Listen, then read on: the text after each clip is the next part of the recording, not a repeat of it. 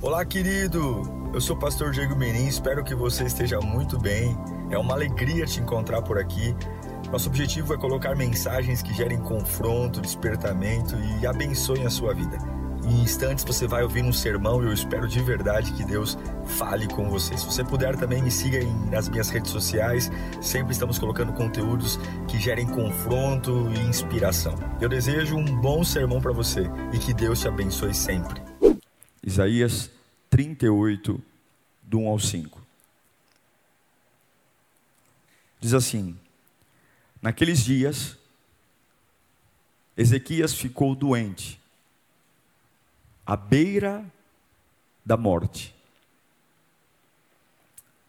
O profeta Isaías, filho de Amós, foi visitá-lo e lhe disse: Assim diz o Senhor: ponha a casa em ordem, porque você vai morrer. Você não se recuperará.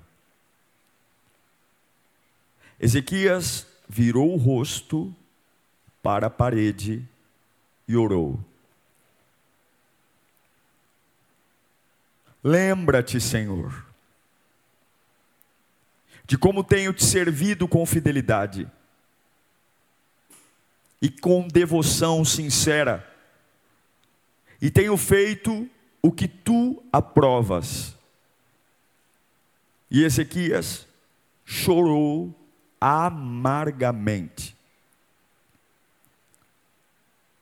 Então a palavra do Senhor veio a Isaías.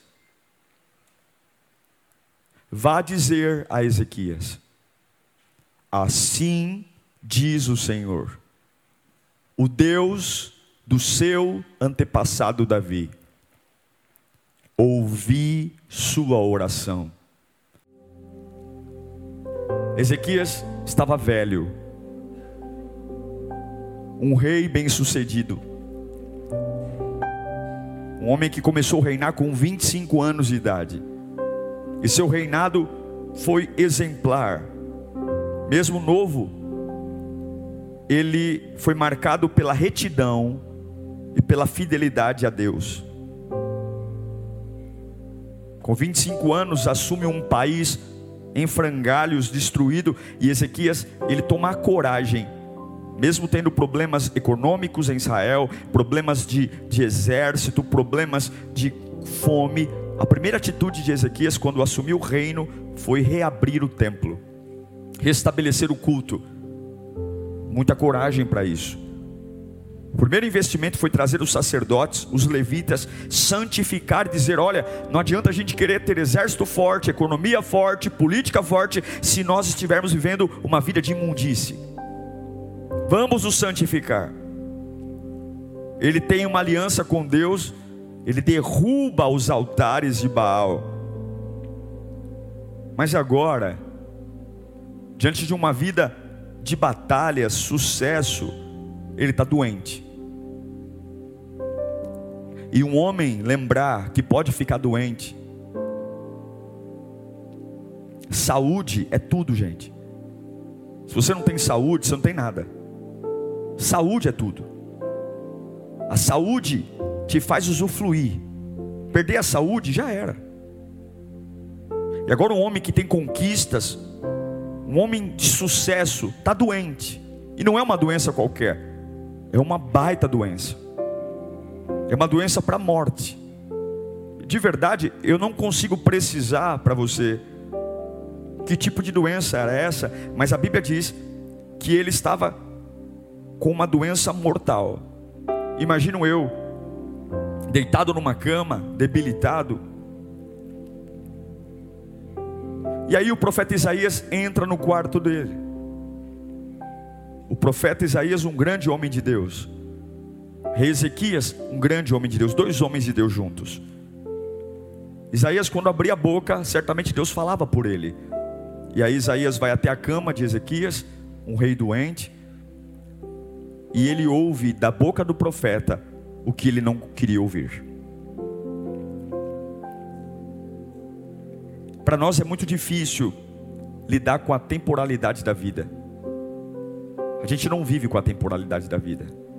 O envelhecer não faz parte das nossas conversas, o ficar doente não faz parte das nossas conversas, mas a grande questão é que nós vivemos uma desconstrução. O meu corpo está sendo desconstruído. A minha família, eu me casei, tenho filhos, mas a minha família agora caminha para uma desconstrução. Como assim, pastor? Claro, o que eu formei no casamento, ao longo do tempo, vai se desformar. Minha filha vai embora, eu vou, eh, eu vou morrer, Carla vai morrer, vou dar uns netos. A temporalidade da vida nos leva para algo que é o fim. É difícil, é. Mas aí o profeta Isaías vai até Ezequias e diz: Olha, Deus manda te dizer, coloca a tua casa em ordem, porque você vai morrer. Essa enfermidade vai matar você.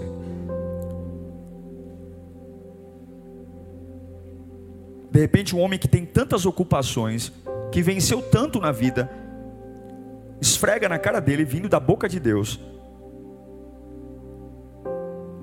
uma palavra que ele não queria ouvir. Tem horas que a gente está tão correndo para fazer as coisas, da igreja, da família, da casa,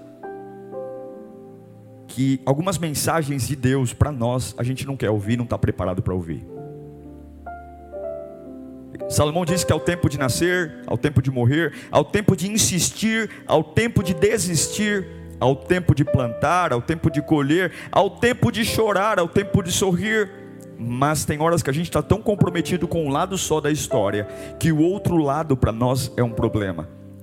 Isaías diz: Olha, Ezequias, você é muito amado, mas põe tua casa em ordem, passa o bastão, você vai morrer. Mas o que Ezequias faz agora? É surpreendente. É algo para a gente parar e todos os dias olhar e dizer: que homem, que homem, porque eu ficaria chocado.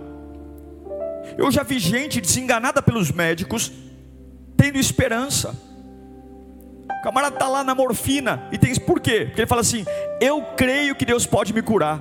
O médico falou que não dá, mas eu creio. Mas e quando o próprio Deus diz que não dá? o que faz uma pessoa desenganada acreditar que pode ser curada é a fé em Deus. Mas e quando Deus diz: Eu não vou curar você? E o que Ezequias faz? É surpreendente. Tão surpreendente que faz o próprio Deus mudar a opinião. Deus manda Isaías dizer: Você vai morrer. E o que ele faz? Faz Isaías voltar a dizer: Deus vai te dar mais 15 anos. O que, que esse camarada fez? Que fé é essa? Que fez o dono de todas as coisas mudar um propósito. Que fé é essa que tocou o coração de Deus de um jeito que eu nunca vi? Deus mudou um plano por uma atitude humana.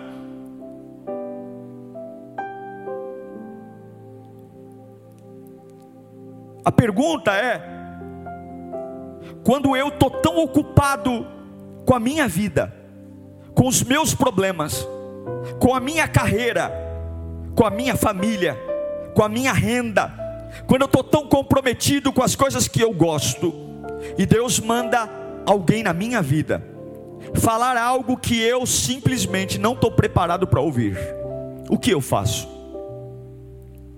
O que eu faço? Quando Deus diz para Ezequias: morrerás e não viverás. Acabou.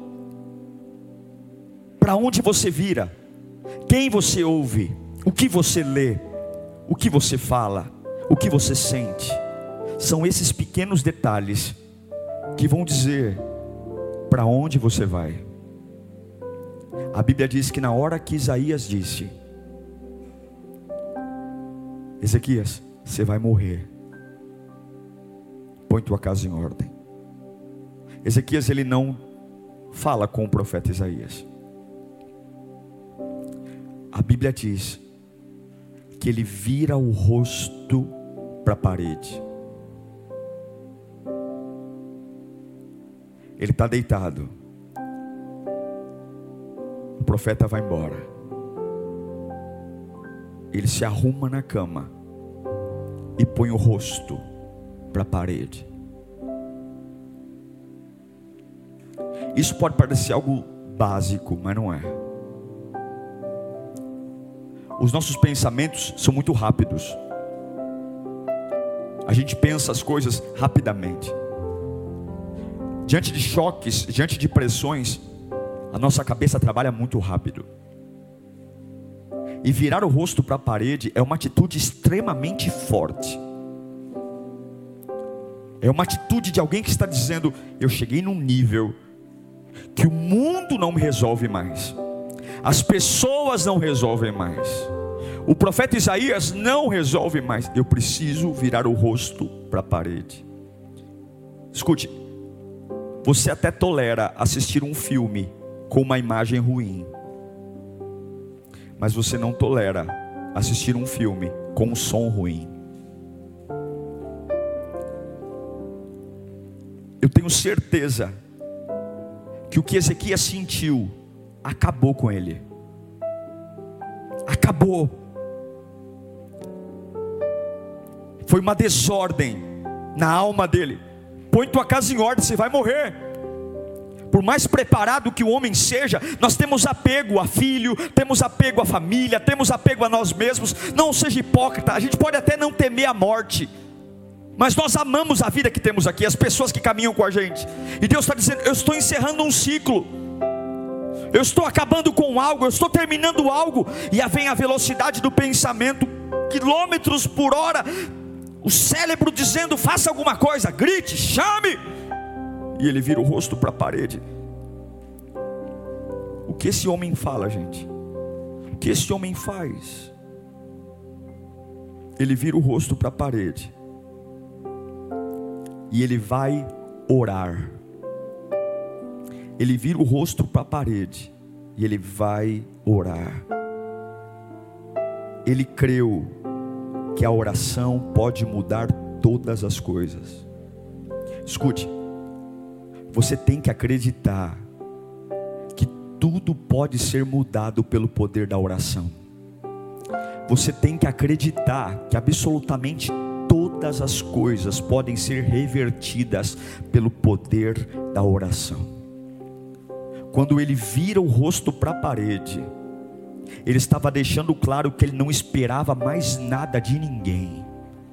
Ele não esperava mais saída de lugar nenhum, ele não esperava. Ele vira o rosto para a parede, ele está rompendo, mas ele espera agora do Senhor. Virar para a parede significa deixar de buscar os homens para confiar em Deus, e é esse tipo de posição que nos falta para conquistar milagres. É por isso que muitos estão vivendo uma vida mequetrefe, uma vida entregue, reagindo, é o bateu, levou, porque nós não temos lutado por algo, porque paramos de orar, mesmo Ezequias tendo recebido uma palavra de Deus, Ezequias creu que ele poderia mudar uma atitude, convencendo o Senhor a mudar de ideia pelo poder da oração. Veja, Ezequias não virou a cara para a parede para mandar em Deus. Ele não foi mandar em Deus, ele não foi dar uma ordem em Deus, mas ele foi orar. Ele foi falar sobre como ele se sentiu diante daquilo. Ele foi falar de como ele se sentiu, do quanto ele queria viver ainda. Não era uma, uma oração de lamento, de abandono, de dizer Deus abandonou a minha vida, Deus não me. Não, não, não. Não era uma oração de lamento, era uma oração reivindicando: Senhor, eu estou orando. Porque quem sabe o poder da oração, sabe que a oração não tem limites. Escute o que eu vou te dizer: o inferno tem limites.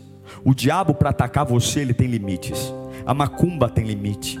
O ódio tem limite. Tem uma coisa que não tem limite: a oração é ilimitada.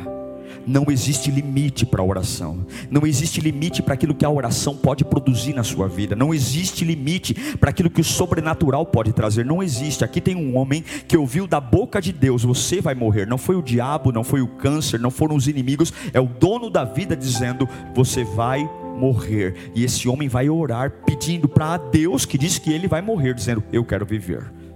E sabe o que é o mais impressionante? Ele mudou o coração de Deus. João 14, 13. Tudo quanto pedirdes, tudo quanto pedirdes, em meu nome eu farei, para que o Pai seja glorificado no Filho. O que pedirdes em nome será feito. Em João 16, 23, naquele dia vocês não me perguntarão mais nada, e eu asseguro que meu Pai dará a vocês tudo o que pedirem em meu nome.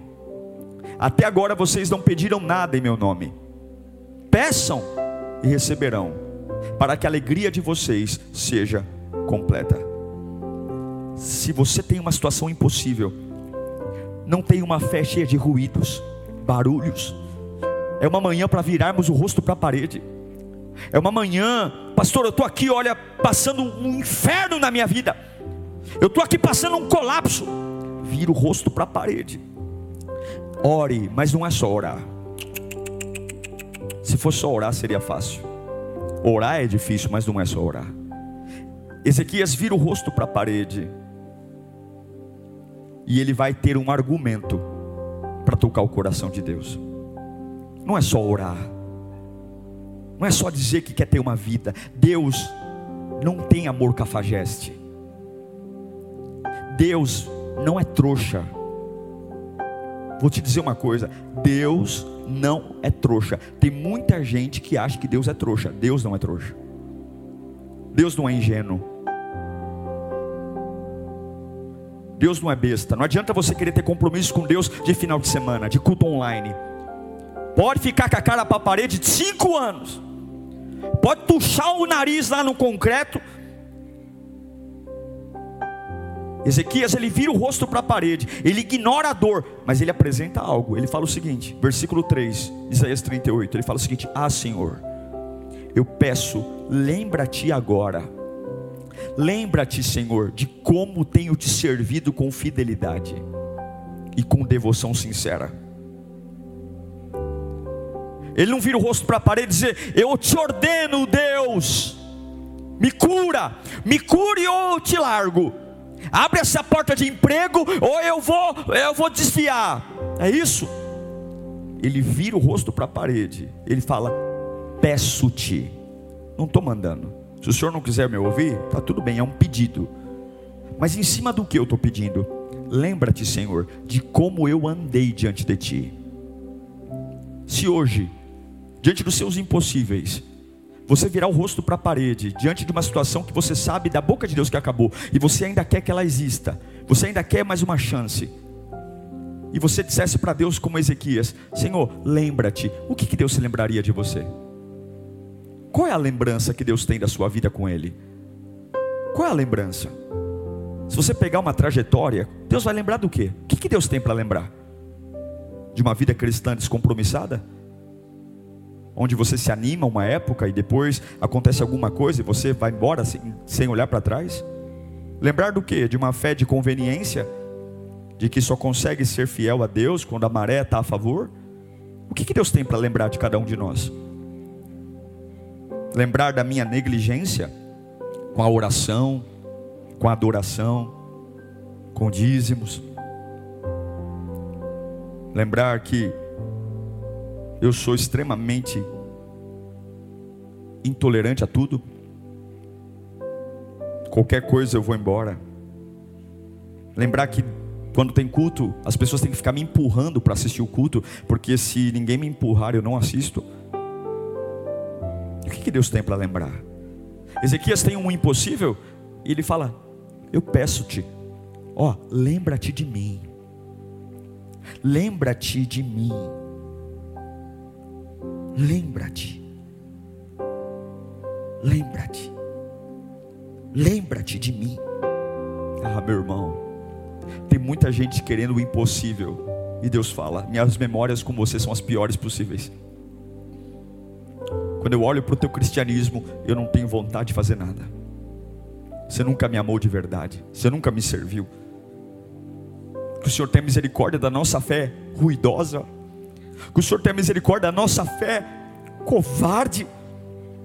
de que a gente vire o rosto para a parede e tenha algo para dizer: lembra-te.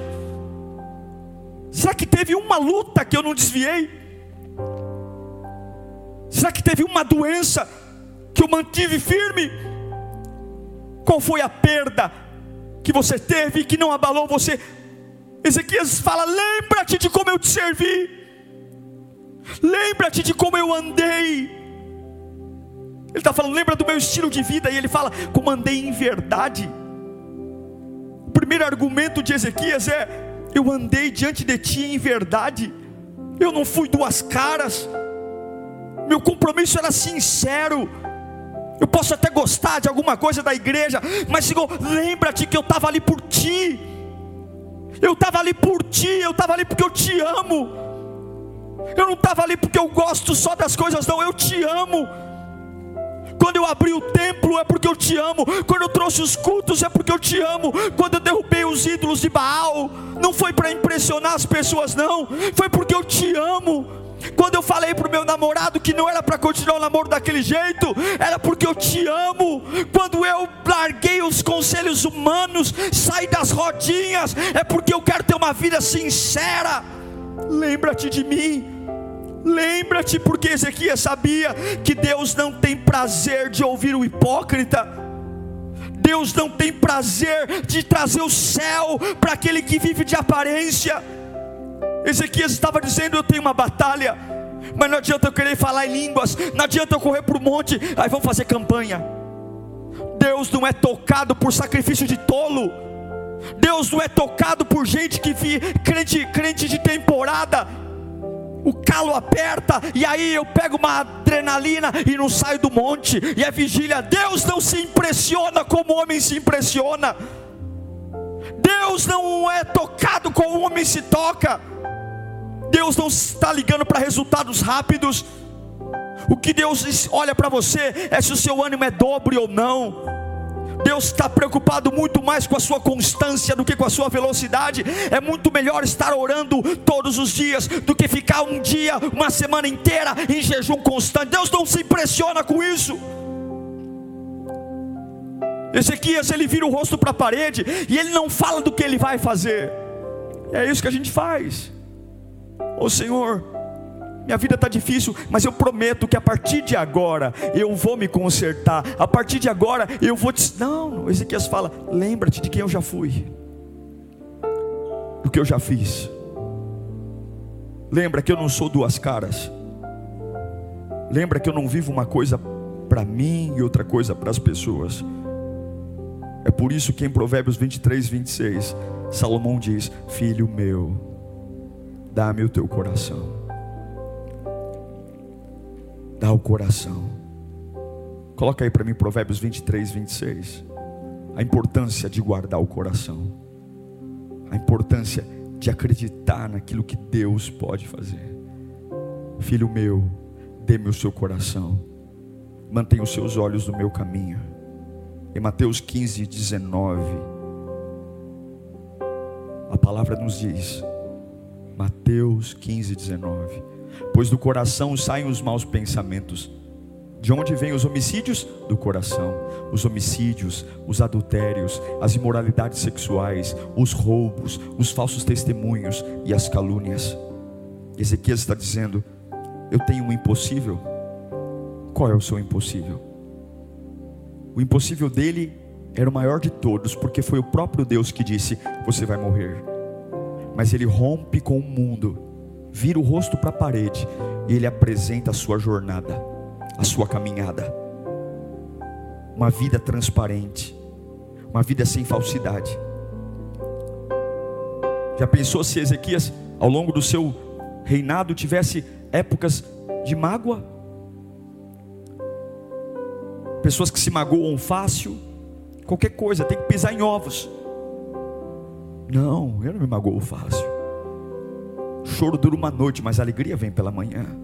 Meu coração é imperfeito, mas eu sei que eu preciso ser fiel ao meu Deus. Quando eu tomo a ceia, não adianta tomar a ceia, chorar, cantar e não falar com os parentes. Não adianta. Não adianta pegar o cálice e gritar aqui comigo: onde está a morte, a sua vitória? Onde está o inferno, seu aguilhão? em casa, não consegui dar bom dia, não consegui olhar para a cara da família. Não, não, não. Não é isso que Deus quer de nós, não. Um acumulador de ódio, um acumulador de vingança. É essa vida que eu quero viver milagres. É ser como um José que foi traído pelos irmãos e não alimentou ódio contra os irmãos, não alimentou. E quando os irmãos estavam por baixo e ele por cima, ele foi e sustentou os irmãos, porque ele não acumulou ódio. Uma fé sem ruídos, uma fé sem ruídos. Ezequias fala: Estou virando meu rosto para a parede, eu tenho andado em retidão, e ele vai dizer: Eu fiz, no versículo 38, parte B, eu fiz o que era reto eu andei em santidade. Ele orou apresentando a história da vida dele. E talvez você está dizendo, pastor, eu me converti ontem. Eu não tenho nem tempo para ter história, então não peça nada agora. Sirva a Deus com fidelidade, construa uma história. Antes de você pedir o milagre, antes de você pedir a provisão, antes de você pedir o crescimento, a prosperidade, construa uma história para que você tenha algo para virar para o parede e dizer: Senhor, lembra-te, lembra-te que em dias sombrios eu te servi, lembra-te que em dias de incompreensão eu te adorei. Lembra-te, Senhor, que em dias de abandono eu não larguei a minha fé. Lembra-te que eu tinha todo o motivo do mundo para cair, para perder, para ser seduzido pelo mundo. Lembra-te, Senhor, minha alma entrou em colapso, as más notícias chegaram, mas lembra-te que eu não larguei. Se você quer um milagre, se você quer um milagre, construa uma trajetória, construa uma fé sem ruído, uma fé que te dê a legalidade no céu, uma fé que seja conhecida eu fiz o que era reto aos olhos do Senhor. Isso quer dizer, eu te obedeci, eu andei na palavra. Muitos de nós vivemos com aquilo que é bom aos olhos dos homens. Deus tem uma aliança com aqueles que são bons aos seus próprios olhos. Em Provérbios 21, versículo 2, diz que todo o caminho do homem, todos os caminhos do homem parecem bons, justos, mas o Senhor pesa o coração. Verso 3: Fazer o que é justo e certo é mais aceitável ao Senhor do que oferecer sacrifícios. Nem tudo que o homem chama de bom é bom. Nem tudo aquilo que o homem chama de agradável é agradável. É agradável a Deus construir uma jornada de uma fé sem ruídos. Sabe aquela televisão que o sinal tem interferência pelo que acontece lá fora?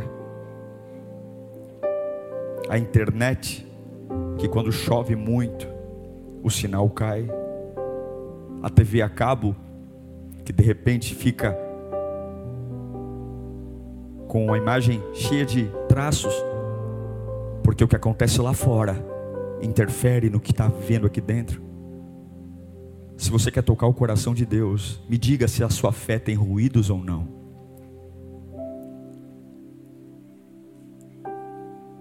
Ezequias sabia que ia morrer.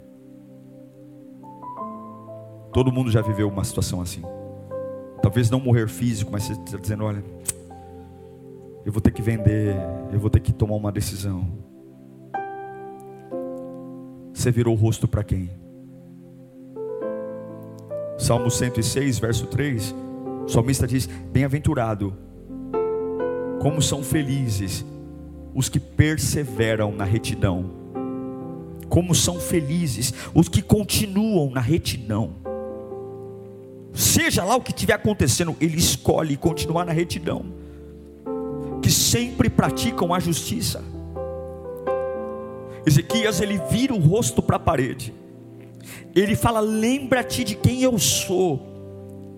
E ele diz: Eu andei em justiça, andei em retidão. E depois ele chora. Ele chora porque ele é homem. Deus nunca vai desprezar nossas lágrimas. Mas uma coisa é chorar movido por desespero, chorar movido por dor, por medo de morrer, ele está chorando, mas antes de chorar, ele disse: Eu tenho algo para te dar, Senhor. Não se orgulhe do batismo, não se orgulhe da ceia, se orgulhe em ter uma fé sem ruídos. Se orgulhe de ter uma fé sem ruídos. Uma fé que mantém a sua integridade, mesmo quando não dá. Que mantém uma história. Eu estou ali, Senhor. Eu estou ali, Senhor. Eu estou aqui, ó. Teve fases melhores. Teve fases melhores, teve fases muito melhores, mas eu estou aqui. Eu estou aqui. Como é lindo ver uma pessoa que tem tudo para desistir e não desiste.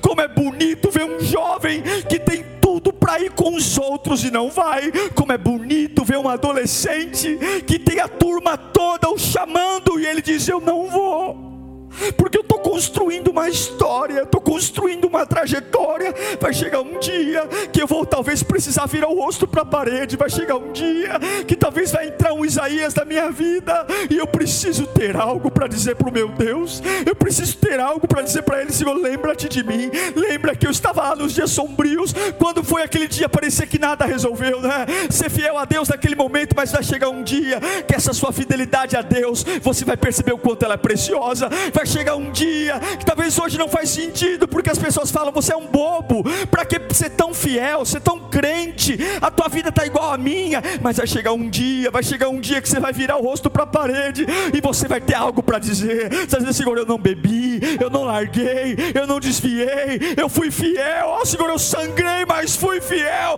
e você vai ouvir da boca de Deus algo que poucos ouviram. Ezequias chora. Ele é um rei. Quando você é um líder, seja de uma família, você aprende que a força é lei de sobrevivência. Você tem que ser forte, porque ninguém segue fracos. Ninguém segue um fraco. Toda liderança, seja na vida profissional, na vida familiar, exige de um líder força. E a força é o paradoxo da fraqueza. Se você lidera forte, você não pode mostrar fraqueza. E é aí que nós erramos. Nós transpomos essa força para todas as áreas da vida, inclusive para a vida espiritual, achando que nós não precisamos de ajuda. Ezequias era um rei, gente. Ele era a maior autoridade do seu país. Tinha dinheiro, influências, poder. Sobre ele estava o juízo dos homens. Mas ele vira o rosto para a parede e ele chora. Porque até mesmo um rei tem medo de morrer. Até mesmo um rei tem medo do fim. Todos nós tem algo que nos apavora. E Deus não tem problema em ouvir as suas lágrimas, em sentir suas lágrimas. Quando Ezequias chora virado para a parede, Isaías já estava indo embora. E talvez Ezequias estava dizendo: Lembra-te de mim, Senhor. Lembra-te de mim, Senhor. Lembra-te quando eu abri o culto. Lembra-te de mim, Senhor. Eu tinha só 25 anos. Lembra-te de mim. Lembra-te de mim. Lembra-te de mim, lembra-te de mim, eu te servi, eu te adorei. Lembra-te de mim, lembra-te. Lembra-te das vezes que eu, eu optei em orar em vez de reclamar. Lembra-te de mim. Eu estava, não tinha nada, mas eu ainda fui para a tua casa. Lembra-te. Lembra-te de mim. Quando as pessoas perguntavam, está tudo bem, eu tinha todo motivo para dizer que não, mas eu falava, está tudo bem, Deus está comigo. Lembra-te das lutas solitárias, lembra-te, Senhor, lembra-te. Lembra-te do quanto eu tenho sido fiel, lembra-te. E ele chora. Ele chora porque ele é homem, ele chora porque ele tem medo, ele chora porque a vida está desconstruindo. Mas a hora que Deus vê um homem que tem a capacidade de virar o rosto para a parede quando a alma pega fogo, a hora que Deus vê um homem que tem a capacidade de mostrar a sua jornada, dizendo: Olha, eu fui, eu andei. E um homem que chora, não chora diante da dor, mas chora diante de Deus. A Bíblia diz que Deus fala com Isaías: lá embora. Isaías está indo embora. E o impossível acontece. Isaías volta lá no quarto. O quê? Volta no quarto. O quê? Bate na sala do rei de novo. Eu ouvi a oração dele. Diz para ele que eu vou dar mais 15 anos de vida. E diga para ele que eu vi as lágrimas dele. Eu vi as lágrimas dele. Que Deus maravilhoso. Você chora para Deus ou chora para as pessoas? Você chora voltado para a parede ou você chora voltado para as redes sociais? Você chora voltado para a parede ou você chora voltado para sua família? Você dá as costas para quem? Ezequias deu as costas para o mundo, deu as costas para a vida, deu as costas para os homens. Versículo 5 de Isaías 38, coloca aí. Coloca. Versículo 5. Vá dizer a Ezequias: Assim diz o Senhor, o Deus do seu antepassado Davi: Ouvi a sua oração e vi as suas lágrimas você vai viver mais 15 anos. Mais 15 anos. Deus foi comovido pelas lágrimas de um homem que tem uma fé sem ruído. Eu sei que tem pessoas que não se envolvem sentimentalmente com Deus. Eu sei que tem gente que não se envolve emocionalmente com Deus. A gente se envolve emocionalmente com pessoas, com lugares mas envolva-se emocionalmente com Deus. Sirva a Deus acima da razão, chore, grite. Se envolva emocionalmente com Deus, chore. Há pessoas que choram porque sofrem, mas isso não é suficiente para atrair a bênção. A gente tem que aprender a chorar diante de Deus para se humilhar. É o que Jó diz em Jó 5:11, para pôr aos abatidos no lugar alto. Os humildes ele exalta, e os que planteiam um lugar de segurança. Mateus 5,4, Jesus diz: Bem-aventurados que choram, porque serão consolados. O segredo é: Ezequias recebeu da boca de Deus, você vai morrer. E da boca de Deus ele ouviu: Você vai viver mais 15 anos. E o que mudou a boca de Deus? Uma fé sem ruídos. Hoje, vire o rosto para a parede. Apresente uma trajetória que te dê o mínimo de credibilidade para pedir algo a Deus. E chore. Chore. Está com medo? Chore. Tenha uma fé sem ruídos.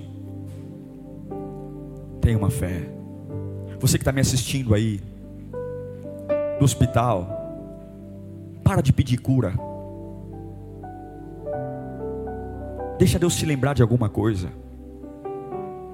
Talvez hoje você está sentindo dores terríveis, medo de morrer. Então não peça para Deus te curar. Resista hoje. Faça do dia de hoje algo para Deus lembrar. Faça do dia de hoje algo para Deus lembrar. Não fala, Senhor, me cura. Não, Senhor. Não, não. Não fala de cura. Adore a Deus hoje. Adore. Não fale do quanto dói. Fale do quanto Ele é maravilhoso. Pastor, meu casamento está acabando. Não peça para Deus restaurar teu casamento, não. Construa um dia para Deus lembrar. É um dia que você está em frangalhos, a alma está destruída, você está se sentindo abandonado, um lixo mas eu vou fazer do dia de hoje um dia para ser lembrado. Um dia que eu vou levantar dessa cama, um dia que eu vou colocar louvor no rádio, um dia que eu vou dizer para todo mundo que eu sou lavado no sangue de Jesus. Eu vou fazer esse dia um dia para ser lembrado, um dia para ser lembrado. E amanhã, amanhã eu peço para Deus me curar, mas hoje não. Hoje não, hoje não, hoje não, hoje não. Hoje eu vou construir um dia para ser lembrado. Eu vou fazer esse mês de abril um mês para ser lembrado, um mês para ser, um mês para ecoar na eternidade. E eu vou poder depois dizer: Senhor, lembra-te, lembra-te de como fui fiel, de como te servi, de como fui fiel nos teus caminhos. Lembra-te de como não fui falso, não fui hipócrita. Lembra-te de como não fui manipulado pelas pessoas. Lembra-te, eu tinha todo motivo do mundo para andar na boiada. Eu tinha todo motivo do mundo para agir como todo mundo. Mas lembra-te, lembra-te, lembra-te. Estava chovendo e eu estava lá com uma fé sem ruído. Estava doendo, estava sofrendo. Eu estava ali, ó Senhor, todo mundo do meu lado. E eu virei o rosto para a parede. Porque tem coisas que só Deus pode fazer, só Deus pode fazer. Ou eu estou vendo pessoas agora que vão assumir um compromisso de fazer um dia para ser lembrado, um domingo para ser lembrado, uma estação para ser lembrada. Por que, que você está em pé? Porque eu estou construindo um dia para ser lembrado. Por que, que você não se curva? Porque eu tenho um propósito. Qual é o propósito? O propósito é para quando as notícias chegarem, eu vou ter uma época que eu vou dizer: lembra-te, Senhor, lembra-te, Senhor. Não vai lembrar só de quando eu desviei, não. Não vai lembrar só de quando eu servi, quando estava fácil, não. Lembra-te que a minha fé não teve ruído quando choveu, a minha fé não teve ruído quando nevou, a minha fé não teve ruído quando faltou dinheiro, a minha fé não teve ruído quando eu fiquei com câncer, a minha fé não teve ruído quando o coronavírus me pegou, a minha fé não teve ruído quando meu pai morreu, a minha fé não teve ruído quando eu fui decepcionado pelas pessoas, a minha fé não teve ruído. E cadê o sorriso? O sorriso está aqui, ó. Lembra-te, Senhor, que eu continuei sorrindo quando eu tinha todo motivo do mundo para chorar. Lembra-te, Senhor. Lembra-te que eu sorri quando minha alma estava em frangalhos. Lembra-te, Senhor. Lembra-te, Senhor, que eu te dei aleluia. Eu te dei aleluia quando não tinha nada para comer em casa. Lembra-te, Senhor. Lembra-te, Senhor. Lembra-te, Senhor, que quando meu filho foi embora de casa, quando meu marido me deixou, lembra-te, Senhor, que eu continuei cheio do teu espírito.